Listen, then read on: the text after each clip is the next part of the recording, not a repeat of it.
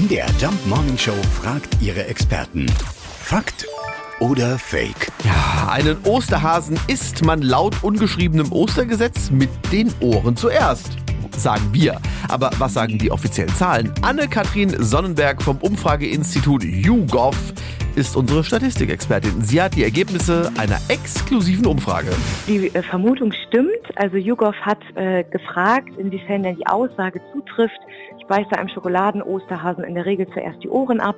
Und diese Frage beantworten 60 Prozent der in Deutschland Befragten mit Ja. Also drei von fünf Deutschen sagen, dass sie dem Schokohasen wirklich zuerst an die Ohren gehen. 26 Prozent, also gut ein Viertel, tut dies hingegen nicht.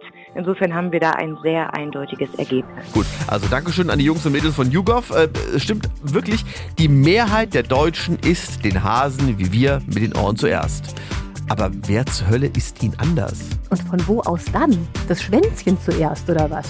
Ich sehe schon, um das auszuprobieren, brauchen wir dieses Jahr also mindestens zwei Hasen im Netz. Mindestens. Fakt oder Fake? Jeden Morgen um 5.20 Uhr und 7.20 Uhr in der MDR Jump Morning Show mit Sarah von Neuburg und Lars Christian Kade.